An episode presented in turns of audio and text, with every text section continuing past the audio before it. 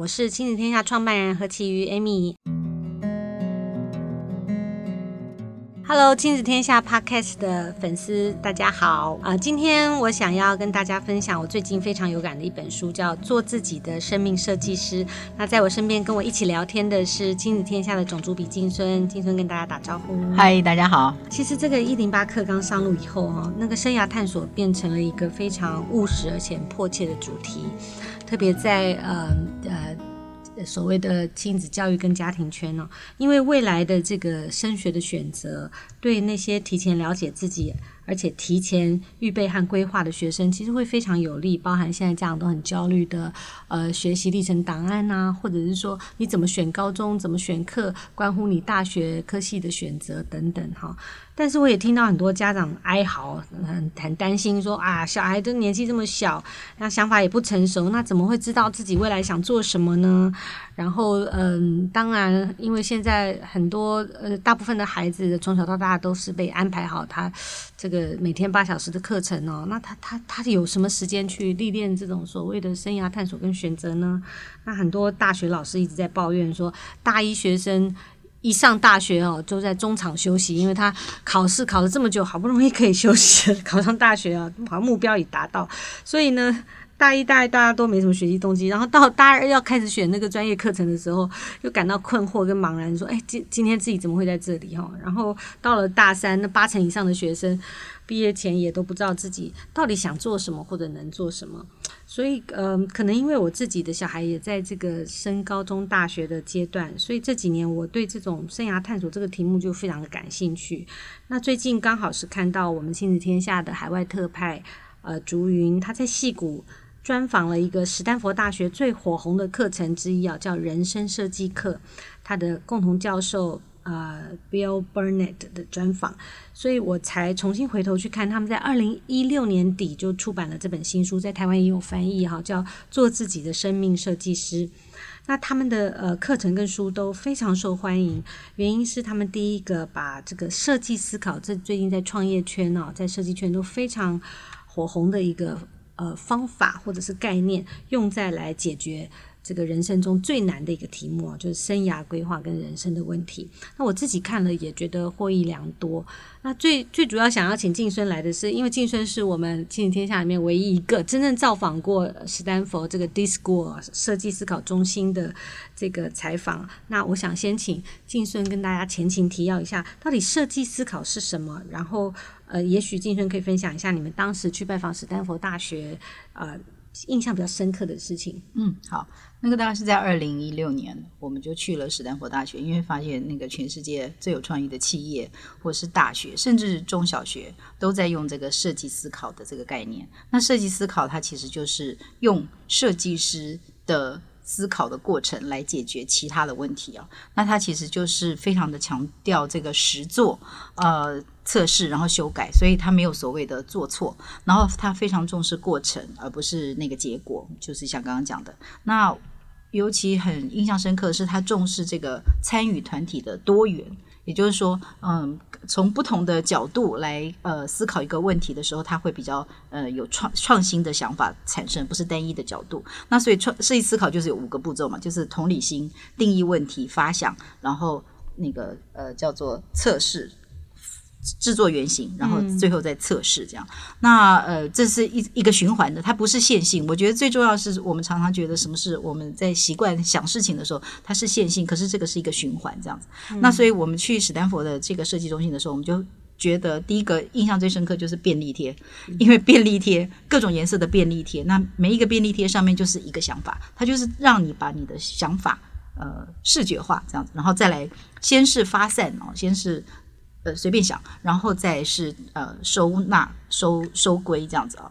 然后我也很讶异的是，就是在这个史丹佛的这个 D School 里面，有一个乱糟糟的 Maker Space，嗯，就是像我们这边现在大家很熟悉一个制造中心这样子。嗯、那里面有非常多的工具，真的就是工具，像做木工的工具，剪刀啊，什么各种纸板这样，垃圾好像一个乱乱的地方。但是这个就是他们重视实作，就是你要把你的想法，就是你要先试试看做出来的地方，所以强调你要把它做出来。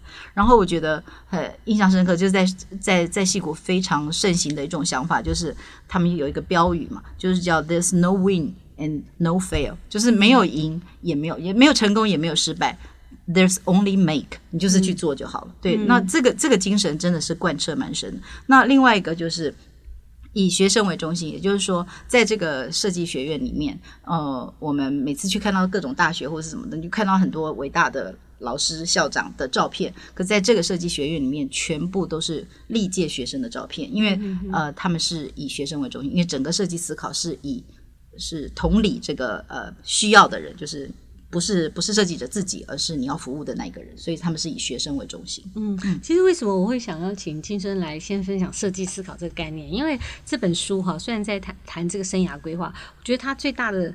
呃，最跟跟房间谈生涯规划最大的不同，就是这个设计思考的核心，就是说，其实第一个是它是一个解决问题为核心的这个历程，嗯，然后第二个事情是它是一个动态非线性的，而不是有个起点个终点，不是说，哎，我想我每天在想说啊，我要当医生，然后有一天我当医生，事情就结束，不是，人生也不是这件事，对不对？就是就算我们自己做过呃这么长的呃职场的历练，也知道说，它其实人生是一个非常动态循环哈，然后尤其是现在。很大的变化，这么多改变的时候，对，嗯、那所以在这本书，我非常想要嗯介绍给爸爸妈妈或者老师去看的，其实是说，当谈这个生涯规划的时候，我们不要局限自己去想，或者带着孩子去想说你要做什么职业，因为这个变化太大了。没错。然后我觉得我们应该先去想。啊，带着孩子去想，从很小开始，他就可以想啊，你想成为什么样的人？对啊，你相信什么？你是谁？然后呃，你有什么长处？然后你你在做什么时候什什么事情的时候觉得精力很充沛？对对对。那那呃，有些事情你喜欢做，不代表那就是你的职业。譬如说你喜欢写作，不代表你就要成为作家。是。你可能喜欢写作的不同部分，它其实有很深层，值得就是蛮蛮蛮值得家长跟这个呃孩子们一起去探索，或在学校里面可以常常聊的这样的议题哈。嗯。然后我也觉得他这个。设计思考最大的核心，还有最好的用处是，你不要只是想，嗯，因为永远想不出来的。想生涯探索这件事情，到最后只能去算命，你知道吗？想不出来。但是呢，他教你教教你一些方法，教你说动手去做那个 prototype。对，你可以做一些很小的最小可行性方案，那你去试试看，试了以后你就会知道，或体验过以后你就会知道说，哦哦，原来呃这个 work，这个不 work，然后你的感受是什么？对，然后从体验尝试里面修正。那我觉得。这个书里面，我自己最想分享的一个事情，我也觉得是现在大家最常在谈到生涯探索，常讲说啊，我们要 follow your passion，你的热情，热情很重要，好像要 follow passion。但是很多家长都说我小孩没有 passion，他只有打电动的时候有 passion。那他其实里面这个书就说，其实哈。大部分的人，百分之八十以上的人都不知道自己对什么有热情。是，哦、那热情，热情恰恰好相反，它不是一个起点，出来它不是想出来的，对吧？它是要试过了以后。对对对对对，热情是做了的，热情是一个良好生命设计的结果。嗯，它不是一个源头。嗯，所以这个是，这是我觉得在这个书里，呃，自己我对对我自己来讲。呃，整个 mindset 有很大的改变。对，而且刚呃刚讲那个，就是他，我觉得这本书或是这整整套的这个思考过程，他一直在问你为什么。对，就说譬如说，孩子喜欢打电动，可是他为什么喜欢打？也许在这个探问的过程当中，会发现啊，他是想赢，他是喜欢赢的感觉，或者是说，诶，他喜欢跟别人合作的感觉。所以，同样的打电动这件事。呃，就是不要，就是一一一笔勾销，一笔抹煞，而是可以去问为什么，就不断的问为什么，你为什么喜欢这个，为什么要做这个？你的人生，你想要做什么人？为什么这样？所以我觉得常常问为什么是在这一本书里面是一个很重要的概念。对，还有我我自己觉得，因为现在人的工作变化比以前快很多哈，所以大家在谈生涯探索、人生规划的时候，真的不能就是从起点到终点，然后只是去。想要探访那个终点，不是，它就是一个一直循环，必须常常改变的。因为他在这个这个作者的专访里面，他讲到一个 turn，我也觉得很有趣。他说：“你的终点在你埋头苦干的时候，可能就已经消失了。现在工作变化这么快，对不对？所以你要学习改用所谓现在在这个软体界，对，很很很被呃重用的叫做敏捷的设计，你就不断的要根据环境要重新校准，设计新的终点。那了解自己是。”非常非常重要的一个历程哈，那所以你带着孩子，并不是呃，就是说，或者是你在学校里面作为一个老师，不是你的学生告诉你说我适合电机系，他这人生就结束，他生涯规划就做完，不是，那不过是一个起点的开始，探索的开始，还有很很像很很多可以在不断的运用工具去根据环境做的一些。探访测试或者是校准啊，然后创造这个循环。那金春可以也可以分享一下，你觉得你在这本书里面看到，你觉得你自己觉得最有用的工具是什么？嗯呃，我觉得他他呃，刚刚我们说设计思考有五个步骤嘛，那在这里他有有呃设计生命，他说设计生命有五个、嗯、五种心态，心态就是你要有好奇心，嗯、就是你要一直问问题，然后你是要行动导向，所以你就是不要。坐在家里想说，我以后要做什么，而是你要去试。嗯、然后，呃，另外这一点我觉得非常重要，就是说你常会卡住，问因为一个问题你就觉得没没救了，就我就是这样子，一辈子就这样。嗯、但他说不是，你在你卡住的时候，你不是就就任任随他卡住，而是你要重新拟这个问题，他那个叫做 reframe。那我觉得这个也是很重要，这根本就是一个观念的一个转换哦。那个转念之后，其实。好像一切就是说比较开朗了，然后另外就是要觉察，觉察的意思就像刚刚讲的，就是你的一个过程可能是要放手，放手是说，呃，你放掉你原来的，你原来想的那个点子，哦，就是你可能到最后是完全不一样的，或者是说你放掉那个看起来还。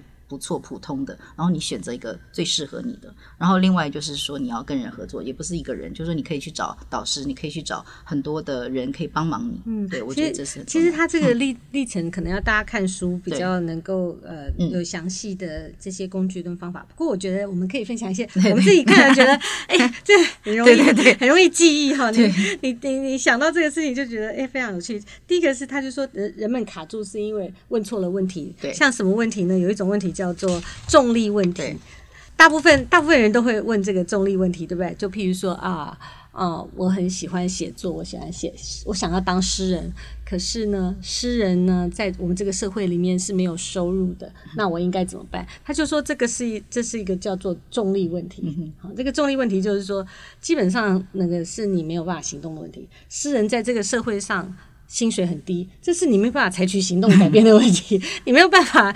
那个你没有办法采取行动解决的问题，就是一个重力的问题。你不要想这个问题把自己卡住，嗯、然后你要重新 reframe 你的 question，或者是说你喜欢写诗，有哪个地方可以用到你这种写诗的兴趣或者是 talent，它可以怎么转化哈？对。那还有一种是传毛问题，传毛问题，嗯、它是一个很难，但是是可以解决问题。不过你不要被那个很难的大的 solution 卡住，嗯，你要学会。用轻简的最小可行性方案绕路而行，对对。比如说，他有举个例子，想那个社区，譬如说，假设你你在社区里面，你想要营造一个社区的这种共同共享的文化，然后你你的你想的 solution 是说，哦，在这个社区里面要建一个社区中心，哈，然后这个中中心里面要卡拉 OK，要各式各样的呃设备来帮助大家呢，来这个愿意来这里形塑一个社区的文化。可是你光是想哈，我要有一个场地。然后我要有这些设备，然后我要开始募款，这个募款下来就要几百万、几千万，这个事情就把你卡住了。但是呢，你要回去 reframe 的问题是说，哎，那我怎么样可以促进这个社区的的这种互相呃大家互相认识的一个好的文化？我可不可以做一个最小可行性方案，在不动任何的成本之下，我可不可以用现有的是现有的呃场域，或者是说我可能。哎，开放这个开放一个人的家庭，我们做小型的这些呃呃一些小的 party，我们可以先从最小可行性方案开开始 try and error 试起。那这样的话，你就比较容易采取可行性方案，而不是一直想一直想那个很大的很大的题目或者无法解决的题目，就是说哦，我要做一个人权斗士才能解决我生涯的问题，恐怕这这就就太远了。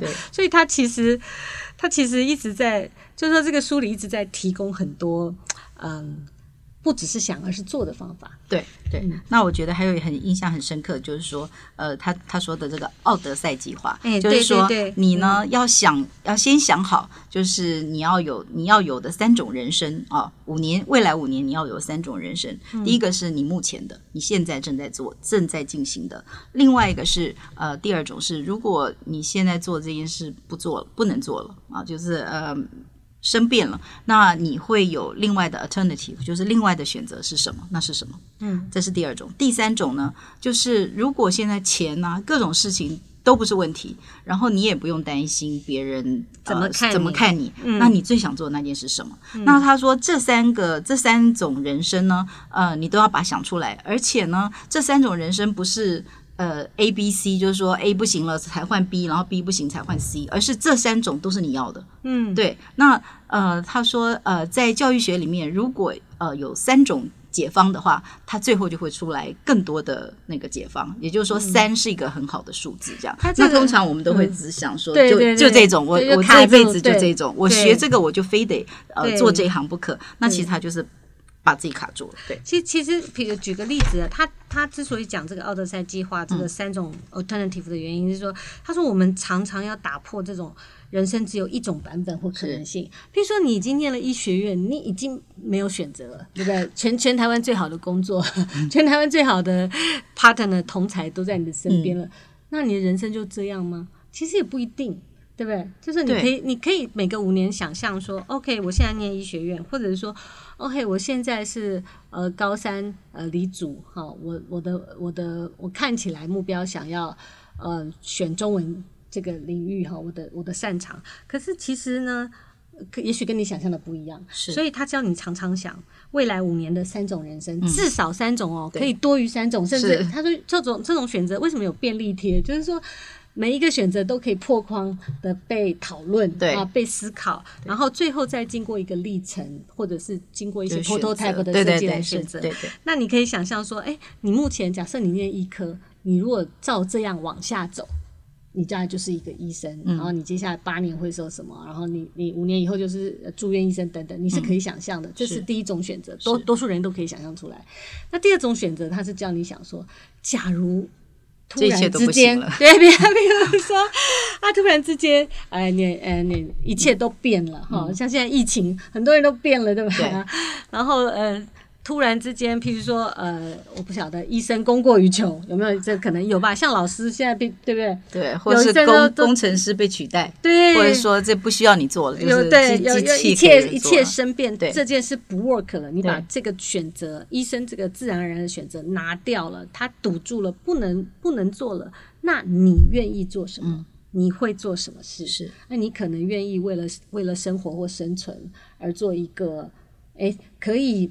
就是勉强可以维生，但你也算还算有兴趣的事，那是什么？比如说，嗯、呃，我不晓得 YouTuber 吗？现在很多医生 YouTuber。好，那第三个选择是说，其实当你把那个原来选择填住了之后，你就会有很多想象。对对，那那些想象就开发了你。打破自己的框架，哈，有一些新的可能性。对，然后第三个我也觉得很有趣，这个这个选择大家蛮蛮蛮常想的。假设我今天得了乐透，或者 或者如果钱不是问题，然后面子也不是问题，那你到底会做什么？那这个这个，我觉得这三个问题很适合，真的每一个人都可以每一个人都想。像我我我五十岁我也可以想，四十岁也可以想，三十岁也可以想。那在学校的高中生、大学生都可以想，对，他可以帮助你哈。重新想象你是什么样的人，对，而且他们这整套过程其实就很重视、嗯、呃 meaningful，meaningful，就是说呃，这所有的你到最后可能这三个人生里面，你想出来可能到最后那个都不是为了你自己，对。对，而是你你会想到别人什么之类的，所以我觉得他在这里他其实也一直引导，就是说你要做你要有一个 meaningful 的人生，你也可以设计出来这样，嗯，对，我自己觉得他这个在后面哈就是。提供各种选择方案之后，他后面有一个历程谈选择这件事情。因为现在很多孩子或者中产阶级家庭最大的最大的问题是选择太多，而不是选择太少。嗯、你有我我不知道你有没有看过很多那个像最近这个学测公布啊，很多那个学生哈，你去看他这个通过的那个科系，你会觉得说，哎、欸。就是完全八竿子打不着对对，你可以同时怎么？哎，你可以同时是什么什么呃兽医系，同时是什么生物科技系，然后同时又是电机，同时又是什么？就是选择太多，其实一个困难哈，是是一个现在新的困难。我我在这里面，我就觉得有一个果酱实验好有趣，嗯、对对吧？他就讲说有一个研究者啊，他做了一个很有名的果酱实验，就是如果我们把这个超市里面放六种果酱，好在架上，好当供大家选择的时候，我们会看到有百分之四十的人他会停在果酱的面前，然后开始思考，开始选，对，开始选，嗯、然后只有三分之一的人会买，嗯，好。但是如果我提供六倍的选择，好四倍的选择，对对，对。如果我提供二十四种果酱的时候，百分之六十的人都会停下来看，大家会被吸引，可是只有百分之三的人会买。对对，这个意思是什么呢？这个意思就是说，其实选择多，其实会造成我们选择的困扰。对，人能够 process 这个资讯的这个 capacity 是有限的。然后他，但是我们我们人们都喜欢有很多选择。嗯。对，这是一个假象。这个是假象。对，他说我他我站在那边，我觉得很好笑。他就说，我们常常不能做决定的时候，我们都会告诉我们自己说啊，因为资讯还不够，我对这事情了解还不足够，我的选择还不够多。我了解更多资讯之后，我就会更明智的做选择。而其实是不是的？对，而且那个那个时候我们想的也是线性的嘛。那我就是要做一个最好的选择。对对对对，这一次就会成功的选择。所以我前面要收集这么多资讯，然后我就很难很难做决定。对，可是当太多选择的时候，你第第一个你你不。太能够做选择，而且好像比较容易后悔。比较选了以后比较容易后悔。对，他他有举一个例子，我也觉得很好。他另外还有一个，我觉得也是谈选择，他叫做 Pizza Chinese Food 这个 dilemma，、哦嗯、就是你要吃披萨还是要吃中国菜的一种两难。就是譬如说，大家都有一个经验，对不对？办公室中午大家要去吃饭了，就有人问你说：“哎，你想吃披萨还是中国菜？”嗯，然后你都会说：“哎，都可以。可以”然后在电梯里面下电梯的时候，那那个问你的人就说：“那我们去吃中国菜吧。”然后你就。你就会发现，刚刚说都可以，那个人说，我觉得还是披萨比较好。所以他就是说，哈，基本上在做选择的时候，那不要害怕删去你的选择，是因为当你删去真正肉痛的那个，你就知道你对那个事情是有一种直觉的倾向，是对。那这个就是这个，嗯、呃，在做选择的时候，哈，我们要做决定的时候，其实蛮值得看一下它里面的一些参考，嗯、然后，嗯、呃。其实大家呃在做选择的时候，哈，他有一个他有一句话，我觉得很有趣。他说：“幸福不是做出正确的选择，哈，有的时候我们我们嗯会以为我们有更多选择，而我们没做那个选择，那这个事情相对来讲比较让人觉得不幸福。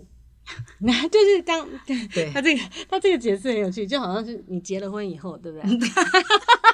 或者你选了这个男友之后，但是你你就会回想说，哎，其实以前追你的那个那个 A B C D E F 是 也很好。其实这个选择太多是让你感觉不幸的原因。对，但他有一个实验，就是说，其实如果你只有，他就去实验说，哎，如果。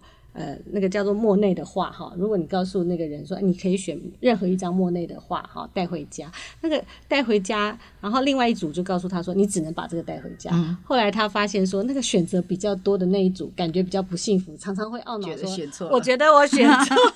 对对对，对，这个是这个是我在这个书里面啊，常常觉得有一些很有趣的一个。对 point 或者 mindset 的改变，对，对吧？对，嗯、那我觉得就是在呃，我们的特派员林卓云在呃矽谷专访这位呃作者的时候，其实，他讲了，我觉得也蛮值得大家参考。他特别问了为高中生问了问题，嗯、那高中生应该要怎么样设计自己的人生呢？其实就是你就是要去设计，那父母就是要让他自己来设计。他就说你必须要现，就是打破五个迷思啦，就是。限缩，你只有一种版本的人生，就是说人生有很多很多种，对。然后你不要用科系来决定你的人生，对。刚刚有讲，然后也不要选第一份工作，怕选错了，其实是没有关系的。然后呢，不要觉得文史哲是赚不到钱的。像上上次我们在 Podcast 专访那个。啊，好好好，学校的创办人江前伟，他其实就是台大社会系毕业，嗯、他他念的书，你也你当然就说哦，他学非所用哈。可是其实他自己也说，他其实社会学给他在创业的时候非常多的帮助，是让他可以了解这有比较巨观的这种对这个呃社会的需求的这些分析和观察，所以我觉得其实呃我们现在很很担忧。我的家长都很担忧，说、嗯、啊，小孩会不会选错系？嗯，然后选了一个哲学系以后要干什么？嗯，其实大约不是这个概念哈。如果我们现在用这个新的时代来看这种生涯的选择，它就是一个线性的、动态的，随时可以修正跟调整的。嗯，然后有很多可可能性。你念哲学系也可能做别的事，别的事情哈。以前早年的时候，广告公司的。Copyright 跟创意总监都哲学系毕业，因为他们最知道很他们会呃辩证或者是对这个很多呃社会会破框对破框的思考。嗯，对。其实这个书里面我我蛮推荐，就是嗯这个家里面有大小孩、小小孩，或者是你自己是在生涯的的历程中有遇到啊、呃、可能卡关的朋友们，都可以来参考来看。我觉得对人生蛮有。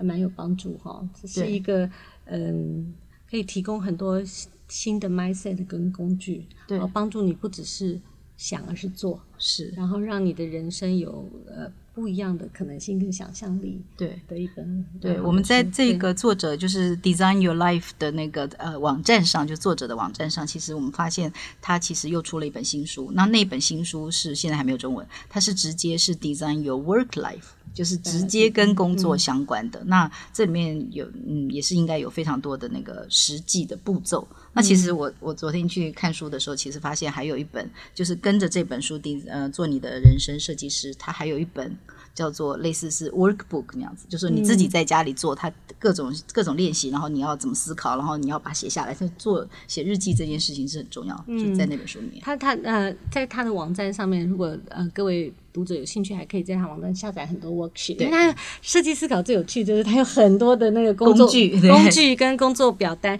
然后用那些工具表单呢，可以帮助你哈，不要空想，对，可以把它写下来。他很多的问题，我自己在看这个书的时候，我都也也也把它写下来。我觉得真的呃非常有趣，你可以直接思考说，啊，你的工作观。你的人生观跟你现在在做的事，这个三者 是不是一致？有没有协调哈？然后我最后我我想呃快要结束之前，我我自己想要分享它里面在这个书的最后呃一个部分，它有谈到一个有限跟无限的游戏啊，它有引用到一本书，就是说这个人生，它把人生哈分成其实就是两种。Game 哈，所谓的 game 可能只是一个这个一个 activity 一个活动啊，就是一个是有限的游戏，一是无限的游戏。有限的游戏我们都很熟悉哈，就是嗯、呃，你最终就是要求获胜，也会分出赢家跟输家的游戏哈。那你就要照着它的规则走。譬如说你玩大富翁啊、嗯，或者是你想要得到学校的第一名，你化学要考 A，你就有一个游戏规则嘛，老师已经设定好游戏规则，你就 follow the rule、嗯、去呃。Do your best，对，Do your best 啊，那你会 win or lose 这样。那另外他他就讲说，其实人生这个这个嗯，这个自己的这个生命是一个无限的游戏，无限的游戏哈，是你为了享受继续玩下去的乐趣，嗯、我们来 try and error figure out，或者是重新设定一个新的规则，就是比你的你的你的 career life 不会有不会有输家，不会有赢家。嗯就是没有所谓的失败，没有所谓的永远的成功，它就是一个动态的、线性的过程，然后过程。然后你为了要 enjoy your life，所以你为自己重新再实验一个规则。什么是你想过的人生？那你想要创造的一个新的规则是什么？嗯、那去 figure out 这个这个。呃，这个世界怎么构成？你是谁？然后认识你自己，帮你自己找到一个好的人生定位。它这是一个无限的游戏，是对对。然后所以所以他也会觉得说，It's never too late。就是你常常大家讲说，我我已经老了，我已经怎样，我已经过了什么。然后但是他说说，你只要开始设计，你就是永远不会太晚。对，所以对我来说，就是我们即使是中年也也 看这个书，也也也自己觉得这个非常有感，而且也很有帮助哈。那呃，这本书有很多的内容，今天我们嗯、呃、来不及跟大家分享，不过我们就在这里告一段落。希望呃，如果各位觉得我们的分享有帮助，也请大家下载收听我们亲子天下的 Podcast，或是订阅我们亲子天下的 YouTube 频道。那有任何建议或需求，也请留言告诉我们，我们会持续在节目里面回应哦。那亲子天下的会客室，我们下次见，拜拜拜拜。